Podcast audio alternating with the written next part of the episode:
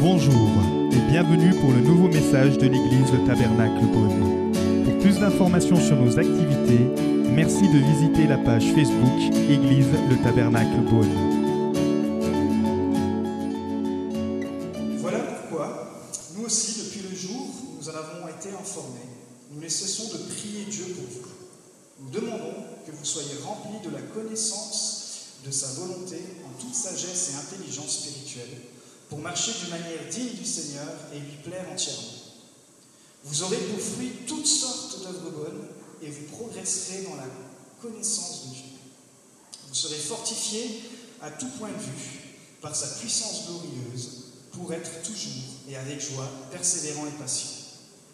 Vous exprimerez votre reconnaissance au Père qui nous a rendus capables de prendre part à l'héritage des saints dans la lumière. Il nous a délivrés de la puissance des ténèbres et nous a transportés dans le royaume de son Fils bien-aimé, en qui nous sommes rachetés, pardonnés de nos péchés. Merci mon Dieu pour la puissance de ta parole. Tu dis qu'elle ne revient pas de toi sans avoir fait effet. En ce soir, qu'elle puisse trouver des cœurs encore disposés et qu'elle puisse germer, Seigneur, dans ma vie premièrement, puis dans la vie de chaque personne présente ici. Nous te bénissons. Amen. Alors, est-ce que ça vous est déjà arrivé de vouloir aider une personne mais de ne pas savoir comment faire? Vous êtes peut-être loin, il y a la distance, il y a plein de choses qui vous séparent. Je ne peux pas l'appeler pour toutes sortes de raisons, je ne peux pas aller la voir parce que ça fait trop loin, je ne peux pas la contacter. Et puis vous êtes là, j'aimerais tellement aider cette personne, mais je ne sais pas comment faire. Comment aider une personne quand on ne peut ni la voir, ni la contacter, ni l'appeler, mais que ça, ça nous tient vraiment alors vous pouvez choisir bien sûr de l'ignorer, dites bon, il y a bien quelqu'un qui va être sur son chemin et puis finalement qui ira l'aider. Ou vous pouvez commencer à tomber dans l'anxiété, dire comment je pourrais faire? Et puis, puis là ça tombe dans les soucis. Mais j'aime ce que l'apôtre Paul nous apprend dans cette partie de texte, c'est que le chrétien dispose d'une clé incroyable. Il dispose de la prière. La prière est un des moyens les plus puissants pour prier pour une personne quand vous êtes complètement limité par toutes sortes de circonstances. Imaginez, on est en 60 ans euh, de notre ère, donc euh, on est à peine dans le premier siècle, on vient de dépasser la moitié du premier siècle. Le christianisme a émergé, ça fait une trentaine d'années que Christ est mort et ressuscité. Et puis là, le message parcourt toute la terre, c'est ce qu'on avait vu la semaine dernière, l'évangile porte du fruit. Et puis l'apôtre Paul se retrouve coincé à l'autre bout du monde pour l'époque, au centre du monde, à Rome.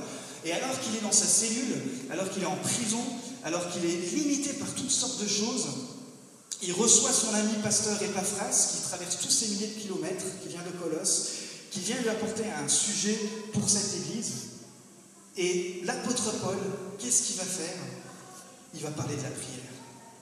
Il est en prison, mais la prison ne va pas retenir la puissance de la prière pour prier pour les autres, ou bien sûr pour prier pour soi-même, on va voir que la prière que l'apôtre Paul nous laisse dans ces quelques versets est vraiment une clé incroyable.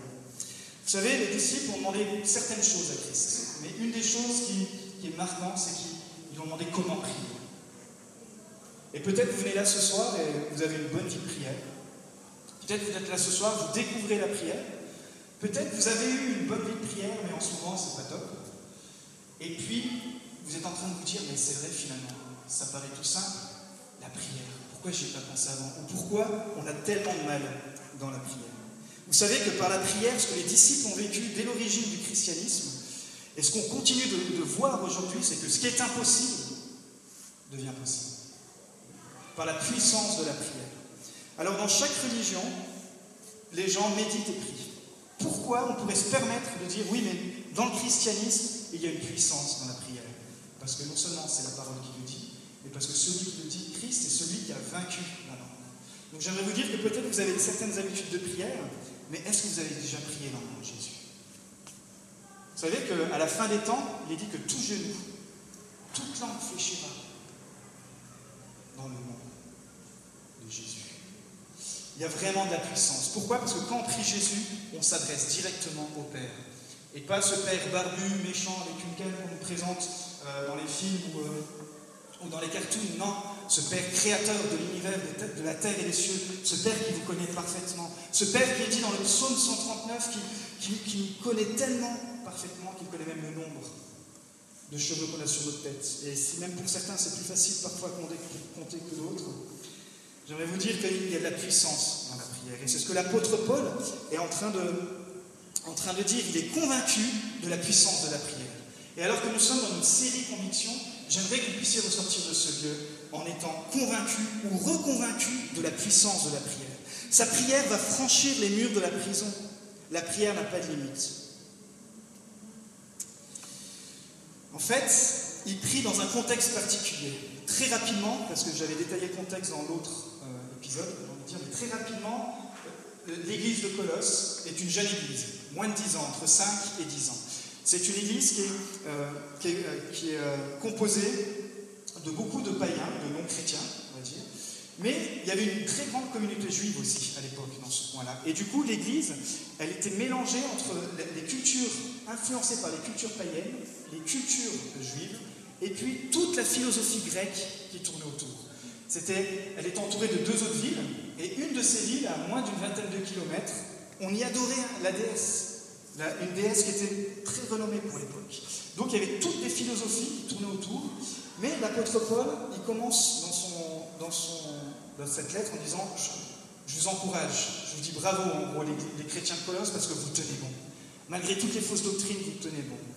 Et quand Epaphras quitte cette église pour aller vers l'apôtre Paul, dire bah, Tu sais, on tient bon, mais j'aimerais que tu puisses me donner des clés. Parce qu'en ce moment, il y a tous des faux docteurs qui mélangent toutes ces pratiques et qui essayent d'influencer les chrétiens. Et ça continue encore aujourd'hui. Euh, une des, euh, philosophies qui courait à l'époque, c'est ce qu'on appelait le, gnosticisme, c'est-à-dire d'élever la connaissance. Et puis on voulait élever une certaine connaissance, une, supériorité religieuse qui limitait complètement l'évangile.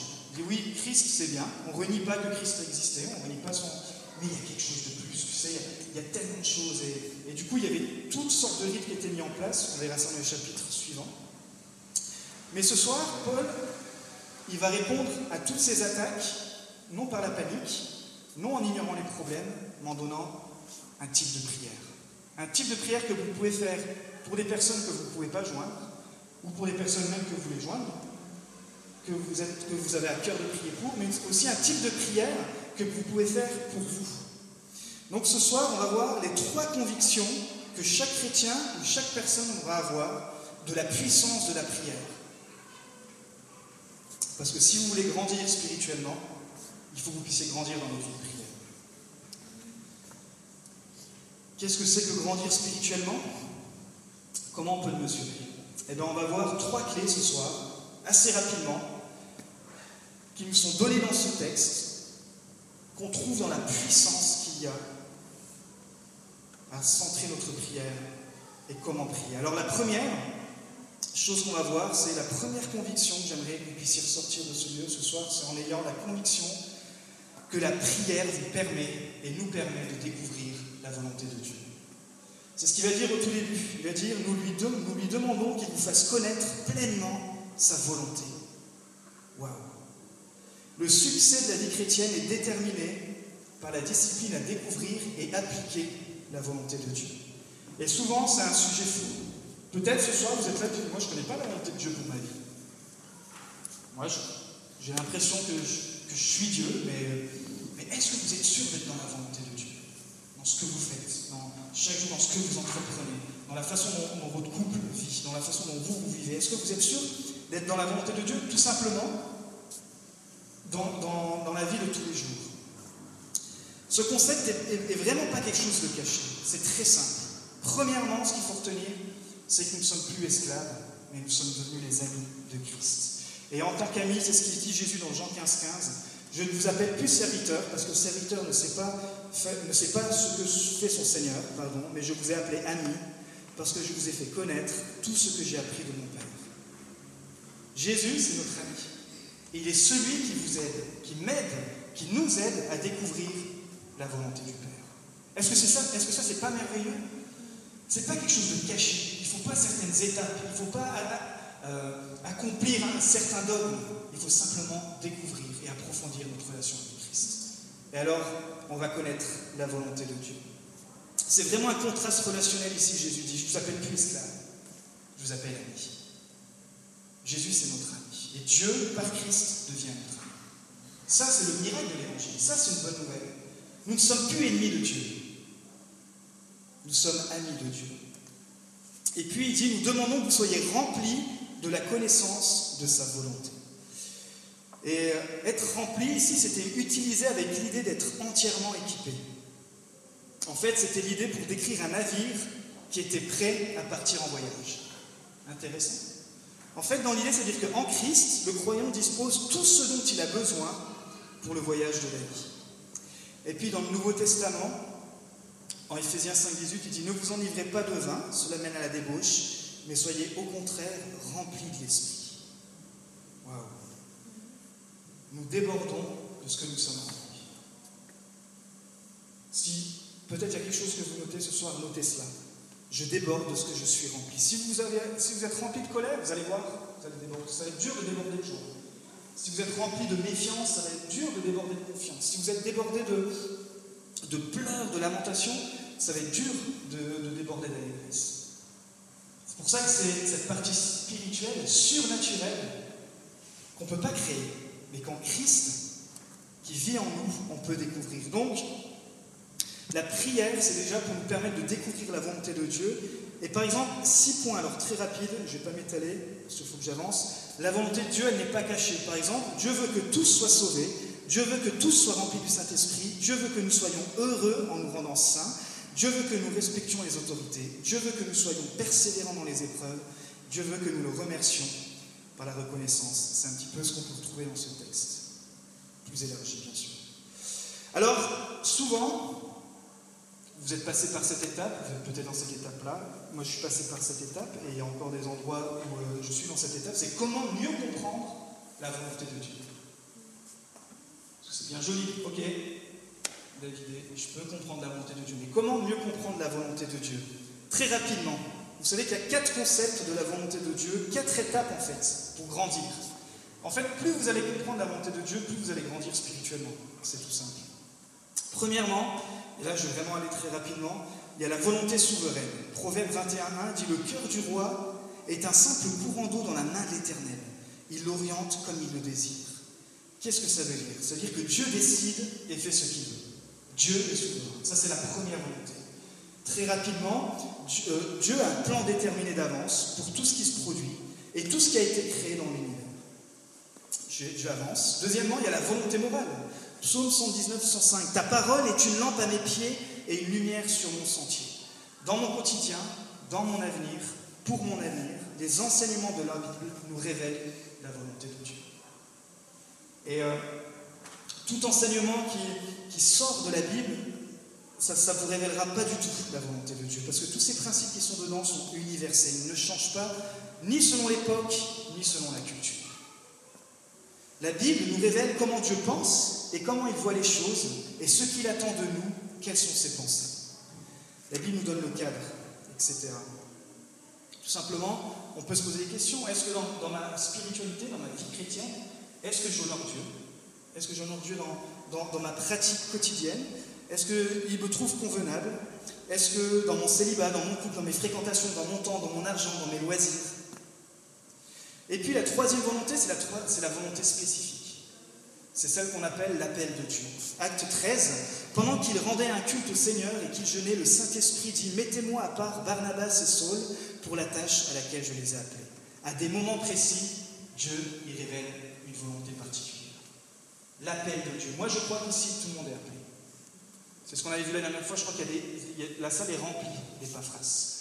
Euh, Epaphras, c'était ce jeune homme qui était grec, qui avait un grec avec une destination grecque. Et quand il a rencontré Christ par le message de l'évangile, euh, alors qu'il était à Éphèse, durant le ministère de Paul, eh ben, il est retourné dans cette petite ville de Colosse pour implanter une église. Waouh! Et il a implanté les deux autres églises qui, se trouvaient à, à 20-30 km. Euh. Quelle, quelle destinée incroyable. On n'est peut-être pas tous appelés à implanter des églises, tous appelés à prendre la parole, mais on est tous appelés à servir Dieu. Et, euh, et quand on voit l'exemple de Paul, d'Épaphras, de Timothée, vous savez, je crois que la clé de la prière pour découvrir la volonté de Dieu, euh, elle est tellement négligée. Parce que ça demande quand même du temps. Et puis c'est pas facile, il faut être euh, honnête. Je crois qu'on passe tellement de temps à faire autre chose qu'à prier. Peut-être on passe même plus de temps à lire des, des livres sur la prière que prier. Moi j'ai une quantité de livres sur la prière. Parlais beaucoup avec mon petit frère, je suis purée. Si j'avais passé autant de temps à prier qu'à lire ces livres, j'aurais peut-être pas besoin de lire tous ces livres. Vous voyez ce que je veux dire La prière c'est tellement négligé. Et euh, c'est pas une condamnation hein, ce soir que je dis, c'est simplement un appel urgent dans notre génération, dans la société dans laquelle on vit. Si vous voulez connaître la volonté de Dieu, la prière. Avant que je vienne implanter ici, j'ai dû passer par le jeûne, j'ai dû passer par la prière. Et quand j'ai eu la conviction, eh bien alors je suis venu, on ne s'est pas tout de suite dit, oh bah tiens, pourquoi pas bonne, c'est sympa, on va faire quelque chose. Non, il y a des convictions qui naissent et qui s'implantent dans vos vies simplement par la prière. Et vous pouvez passer complètement à côté de votre appel parce que vous aurez négligé la prière. Ok, ça c'était peut-être la mauvaise nouvelle. Bon, la bonne nouvelle, c'est que la quatrième volonté, c'est la volonté du libre choix. Josué 24, 15. Mais si vous ne trouvez pas bon de servir l'Éternel, choisissez aujourd'hui qui vous voulez servir. Soit les dieux que vos ancêtres servaient de l'autre côté de l'Euphrate, soit les dieux des Amoréens dans le pays desquels vous habitez. Quant à ma famille et moi, nous servirons l'Éternel. Oh la déclaration. Rien qu'en la lisant, j'en ai des frictions. On ne peut pas s'imaginer dans quel cadre Josué le dit. Je pense que le cadre était peut-être autant pire si on le ramène à notre, euh, à, nous aujourd'hui. C'est-à-dire qu'il y a toutes sortes de dieux, toutes sortes de religions, il y a toutes sortes de croyances. Mais nous, nous voulons nous tenir et dire, ben, moi, je veux servir Dieu, moi et ma maison. Et vous savez, quand mes parents ont fait cette déclaration, ils n'étaient pas chrétiens, ils ont rencontré euh, Christ en Italie, et euh, ils, ont été, touchés par la, parole de Dieu, et ils ont eu cette, cette conviction de venir servir Dieu en France. Et maintenant, ils ont servi Dieu en France plus de 30 ans, ils sont retournés en Italie, et vous savez, sur les quatre enfants, tous les enfants sont à Christ. Ils ont dû abandonner le travail, ils ont été méprisés, ils ont été rejetés par la famille. La plupart de la famille avait coupé les ponts. Parce que pour répondre à l'appel, il y a toujours, toujours un coup. Mais c'est tellement bon de choisir sa volonté. C'est tellement bon. Écoutez, j'avance parce que sinon, on va, on va devoir avancer sur les autres points. Epaphras, ce pasteur, je vous ai dit, qui, qui allait voir l'apôtre Paul, à cette prière pour les chrétiens. Il dit à la fin du chapitre 4, verset 12, Epaphras, qui est l'un des vôtres, vous salue, serviteur de Jésus-Christ. Il ne cesse de combattre pour vous dans ses prières, écoutez bien, il ne cesse de combattre pour vous dans ses prières, afin que vous teniez bon comme des hommes mûrs et des femmes mûres, pleinement disposés à quoi? À faire toute la volonté de Dieu. Parce qu'une fois qu'on connaît la volonté de Dieu, il faut la faire. J'aime la prière euh, d'Epaphras. Alors ce premier point, c'est ça. Premièrement, on peut prier pour découvrir la volonté de Dieu et que ce soit pour les autres ou que ce soit pour soi-même. Si vous avez quelqu'un à cœur, priez pour que bah, Dieu, je te prie pour que tu puisses révéler ta, sa volonté, ta volonté pardon, pour sa vie.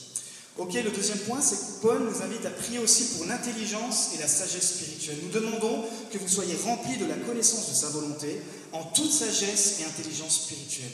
Je suis convaincu de la puissance de la pour acquérir de l'intelligence et de la sagesse spirituelle. Plus que toute autre méthode. Et c'est exactement ce qui se passait à l'époque des Colossiens. Il y avait toutes sortes de docteurs qui disaient Mais non, il faut faire ça pour acquérir plus d'intelligence. Plus... Et Paul ramène les choses où elles doivent être. Il dit C'est par la prière, par la prière que tu peux acquérir de l'intelligence et de la sagesse. Alors, c'est quoi l'intelligence spirituelle? C'est grandir dans la volonté de Dieu en connaissant la parole en écoutant le Saint-Esprit, en marchant avec Jésus pour faire la volonté du Père et non la nôtre. Puis la sagesse spirituelle, c'est quoi? Il dit que qu'il fasse connaître en toute sagesse et en intelligence spirituelle pour marcher d'une manière digne du Seigneur et lui plaire entièrement. Ces fausses doctrines, je vous disais, elles promouvaient la connaissance, mais cela ne transformait pas la vie des gens. Le pratique, le quotidien, ça faisait des gens hyper spirituels, ça faisait des hommes, des femmes qui, qui avoir tout compris, mais dans, le quotidien, dans la pratique, c'était vide. La vraie sagesse spirituelle, elle doit se manifester de façon pratique. Et le défi, c'est pas de connaître les vérités bibliques, c'est pas que ça. mais c'est de les appliquer, et j'ai rajouté dans la vérité. Parce que vous pouvez prendre une vérité biblique, et on va pas prendre le temps ce soir, mais si on prend les dix commandements, et puis l'appliquer stupidement, l'appliquer dans la vérité, ça veut dire l'appliquer dans le contexte, l'appliquer à la lumière de Christ, et pas l'appliquer par rapport aux opinions des uns et des autres, par rapport à ce que euh, la parole nous dit. Lisez les proverbes, les 31 proverbes, c'est un bon moyen de grandir en sagesse et, euh, et en intelligence spirituelle. J'ai un petit exemple. On peut avoir la connaissance, mais on peut manquer de sagesse. En tout cas, moi, ça va. Vous savez, on, est dans une nouvelle maison, et puis là, c'est des périodes un petit peu plus, Alors, on a remis en route le chauffage. Et puis, la particularité euh, qui m'a bien excité, qui m'a bien motivé, c'est quoi On a une télécommande pour commander le chauffage, on n'a pas besoin de descendre. Je c'est incroyable. je dis la notice, la connaissance, la connaissance, la notice, les blabla, les trucs. Je programme, et puis, premier jour passe. Je dis, marrant, le chauffage ne marche pas. Deuxième jour, ça ne marche pas. Bon, on trouvait d'autres moyens pour, euh, pour, pour, pallier à ça. Ils n'étaient pas encore très froids, mais ils commençaient vraiment à cailler. Et puis, alors, euh, en tant qu'homme humble et puis, euh, et puis pas soumis, j'en parle à ma femme. Je dis, écoute, chérie, j'ai découvert une notice incroyable. Tu vois, cette super télécommande, mais mon avis, on s'est fait avoir. Le chauffage ne marche pas, c'est nul, ça ne marche pas. Et puis, euh, vous savez que dans la, dans la Bible, Proverbe 8, la sagesse est personnifiée par la femme. Je me suis tourné vers ma femme, Magali, je dit, est-ce que tu veux pas juste regarder et moi je vais faire un truc? Et puis, euh, on discute, et puis en, en, en, un clin d'œil, elle me dit, mais en fait, tu as paramétré la télécommande avec une mauvaise interprétation. Si tu la paramètres dans la bonne interprétation, ça va se déclencher. Je dis, mais non, arrête, euh, moi bac technico, un machin, patati patata, mais hop, je programme comme elle me dit, et le chauffage marche. Parfois, on a la notice, on a la connaissance, mais il nous manque la sagesse. Et parfois, c'est pareil avec la Bible. Vous, entendez des gens qui, vous, euh, vous, euh, vous, vous parlent de la Bible, qui vous interprètent, qui vous interprètent la Bible, Qu'est-ce que c'est que ça? Parce qu'il nous faut une sagesse spirituelle, il nous faut une intelligence spirituelle. Et cela, on le trouve et on le découvre dans la prière. Moi, je tremble à chaque fois que je dois vous apporter un message et, j'essaie de l'apporter le plus humblement possible, mais je passe du temps dans la prière. Je dis, bah, Seigneur, je veux vraiment que ce soit ces trois convictions sur la prière, je veux que ce soit ton message. Et, euh, j'espère que vous allez retenir quelque chose. Donc, c'est ça que j'aimerais vous dire, c'est qu'on peut avoir la sagesse, la connaissance, pardon, mais il faut la sagesse pour l'appliquer. Et dans la vie de Jésus, on voyait Luc 2,40, Or l'enfant croissait, se fortifiait, il était rempli de sagesse. Luc 2,52, et Jésus croissait en sagesse. Ok. Alors c'est quoi le but d'être intelligent et d'être dans la sagesse spirituelle? Il y a un but à tout ça. Il nous dit encore l'apôtre Paul, dans la suite de verset, il dit, vous aurez pour fruit toutes sortes d'œuvres bonnes, et vous progresserez dans la connaissance de Dieu. Le but, c'est qu'on porte du fruit. Le but, c'est qu'on porte du fruit.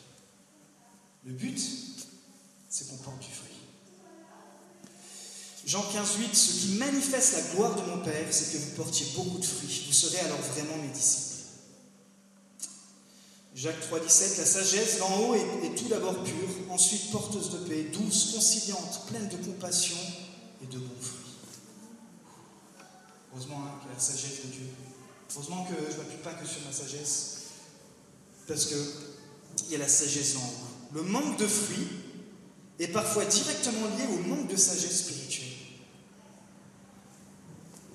Et c'est parfois ce qu'on peut nous reprocher en tant que chrétiens. C'est qu'on est là, évangélisation, évangélisation, et en fait on casse les pieds aux gens. Parce qu'on manque, on a là parfois certaines connaissances, mais on n'a pas la sagesse pour délivrer le message. Et nous, en tant qu'Église ici, on, on, veut trouver, on veut que chacun, on veut qu'on puisse chacun, on veut que chacun puisse trouver la façon dont il peut partager.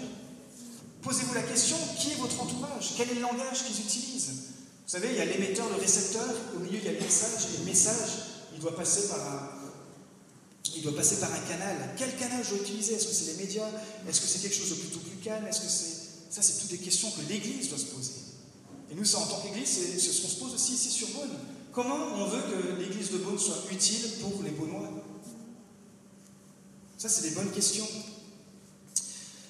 Donc, le dernier point, on avait vu que la conviction de la puissance de la prière, c'est pour trouver la volonté de Dieu, pour acquérir la sagesse et euh, l'intelligence spirituelle. Et puis le dernier point, il y a la puissance dans la prière pour porter du fruit.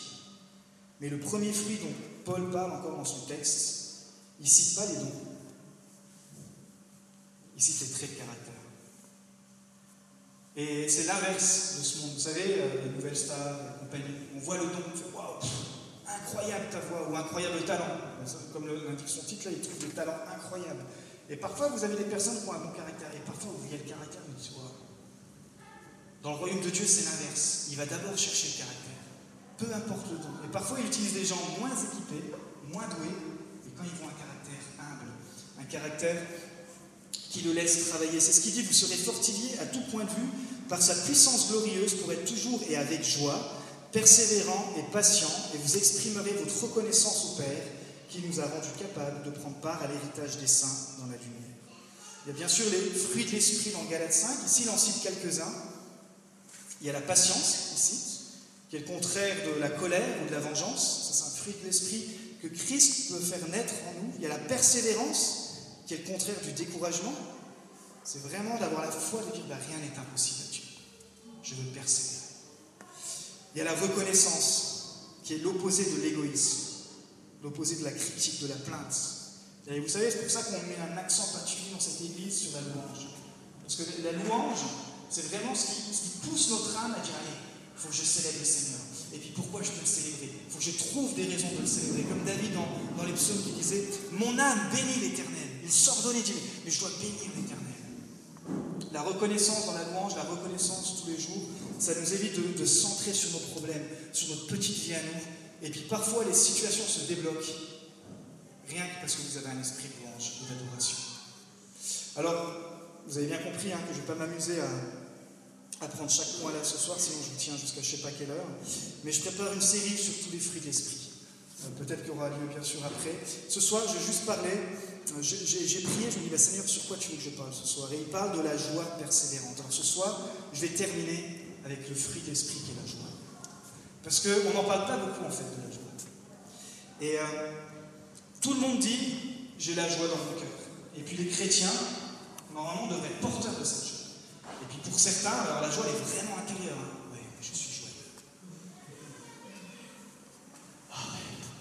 Tu ne peux pas savoir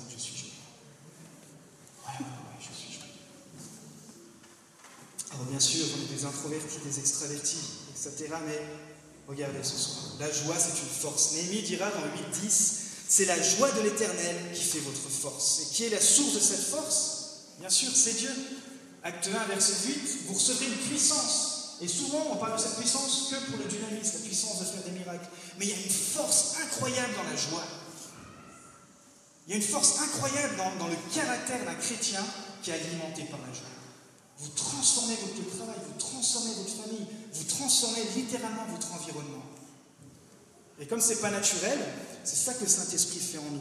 1 Jean 4,4 Celui qui est en vous est plus grand que celui qui est dans le monde. On ne peut pas se réjouir simplement de penser à ça. Dire, mais Seigneur, c'est vrai. Écoute, euh, je peux me réjouir parce que dans tous les cas, celui qui est en moi est plus fort que celui qui est dans monde. Alors il parle de la joie persévérante. Je sais que moi dans ma vie, c'est pas toujours évident. Que la persévérance, ça veut dire euh, la constance, ça veut dire que quand c'est dur, là de trouver la joie. Quand tout va bien, j'arrive à être joyeux. Quand c'est un peu plus dur, je vous avoue que j'atteins vite ma limite. C'est pour ça que j'ai besoin d'être ressourcé. Et ce soir, j'aimerais vous dire que vous allez ressortir de ce lieu ressourcé dans votre joie dans l'épreuve. Alors quelques proverbes rapidement. Proverbe 17, 22. Être de bonne humeur favorise la guérison. Être déprimé ruine sa santé. Muette de bonne humeur. Proverbe 21, 15. Une grande joie attend le juste qui fait le bien. Et puis euh, Proverbe 12, 20. Le cœur de ceux qui conseillent de faire le bien est rempli de bonheur. Le bonheur. C'est possible. Pas de se forcer, mais on m'a prêté un livre, euh, et je termine avec ça qui s'appelle euh, un livre de, tout potentiel.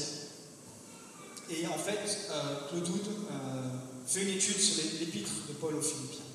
Et puis à la, fin de son livre, je l'ai lu cet été durant, une période, de vacances, et, le Saint-Esprit, quand je préparais ce message, il m'a rappelé, il y a cinq lois que Claude Wood donne, les cinq lois de la joie. Et il dit que quand Paul donne ces principes, il est justement en prison, enfermé, il est coupé du monde, mais il parle de la puissance de joie. Alors, je ne vais pas vous prendre les cinq lois, parce que sinon on va y passer la nuit, mais je les ai toutes notées, mais je vais simplement aller à la fin, parce que euh, le temps avance. Et donc dans, dans, cette dernière loi, il parle de, il parle de la joie qui est indépendante de nos circonstances, mais c'est un choix. Réjouissez-vous toujours dans le Seigneur, je le répète, réjouissez-vous. Et Paul le répète quand même 19 fois dans, dans, cette lettre aux Philippiens. Alors je termine avec ce témoignage, avant qu'on puisse prendre un temps de prière. Euh, témoignage donc euh, du pasteur Claude Wood, de, quelqu'un de son église. Et soyez bien attentifs, parce qu'on va voir comment la joie a transformé ce couple. Ce couple Christina et Samuel, son mari, avait deux enfants en parfaite santé. Pendant sa troisième grossesse, lors d'une échographie de routine, les médecins identifièrent une anomalie. Le bébé présentait les caractéristiques anatomiques d'un syndrome génétique rare. La recommandation du corps médical a tout de suite été l'avortement. Imaginez-vous un instant le cœur de cette jeune maman d'à peine 24 ans. Elle était simplement venue à cette visite médicale pour connaître le sexe de son troisième enfant et on lui recommanda brutalement de s'en séparer. Après le choc de la nouvelle, Samuel et Christina prièrent, puis décidèrent devant le Seigneur de mener cette grossesse à terme et d'aimer cet enfant quoi qu'il arrive. L'équipe médicale les mit en garde face aux éventuelles complications reliées à leur choix. Le bébé risquait de mourir dans son sein le jour de l'accouchement ou quelques jours plus tard. Et si l'enfant survivait miraculeusement, il risquait de naître avec des complications et d'être affligé de plusieurs handicaps c'était une situation terrible où la joie ne pouvait plus être circonstancielle. Ça devait être un choix.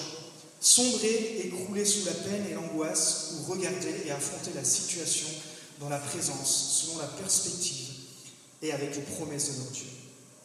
Christina et Samuel choisirent la joie. Ils firent le choix de la foi. Le jour de l'accouchement, mon épouse et moi, donc pasteur Claude hein, qui parle, ainsi que toute la famille de Christina étions en prière. En pleine nuit, à 3h45, le bébé arriva. Un garçon bel et bien en vie et tout simplement magnifique.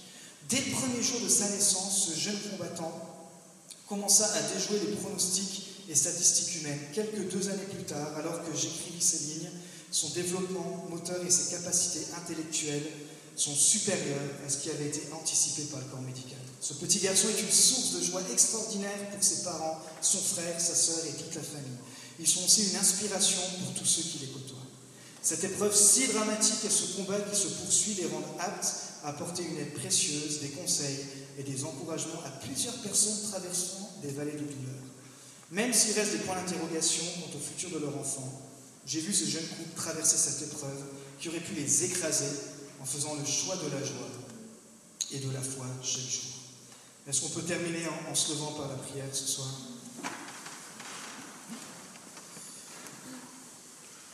Dans son modèle de, prière, Paul nous laisse trois convictions. La conviction que la prière peut nous permettre de découvrir la volonté de Dieu. La conviction que par la prière, je peux acquérir l'intelligence et la sagesse spirituelle. Et la conviction que par la prière, je peux porter du fruit dans mon caractère. Et ce soir, on a particulièrement la joie, par exemple. Psaume 16, 11, et c'est ce verset qui est ressorti aussi durant la louange, il y a d'abondantes joies dans la présence et un bonheur éternel à ta droite. la clé dans ce verset, c'est la présence du Seigneur. Et alors que les têtes sont baissées, nous sommes en prière. Si tu veux rentrer dans cette vie de prière, c'est accessible si tu donnes déjà ta vie à Jésus. Peut-être tu ne l'as jamais fait.